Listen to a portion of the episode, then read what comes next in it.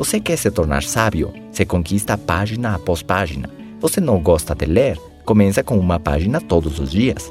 Não consegue ler uma página? Inicia com um parágrafo pela manhã e um à noite. E finalmente você vai se tornar o quê? Sábio. Pelo efeito acumulativo que isso tem. Essa é a chave. Um pouquinho todos os dias. Um pouquinho todos os dias. Jim Rohn dizia algumas disciplinas repetidas todos os dias. Porém, devem ser disciplinas construtivas, repetidas todos os dias. Porque você pode tomar refrigerante todos os dias e gastar dinheiro todos os dias e comer gordura de forma disciplinada todos os dias e também vai ter sucesso em ficar doente e pobre. Você não tem que pegar a Bíblia e ler ela inteira num dia, mas você pode fazer o quê? Uma página por dia, uma página por dia, uma página por dia. E em três anos, o que vai ter acontecido? Você já terminou de ler a Bíblia, uma página por dia. Os próximos três anos, de qualquer maneira, vão transcorrer.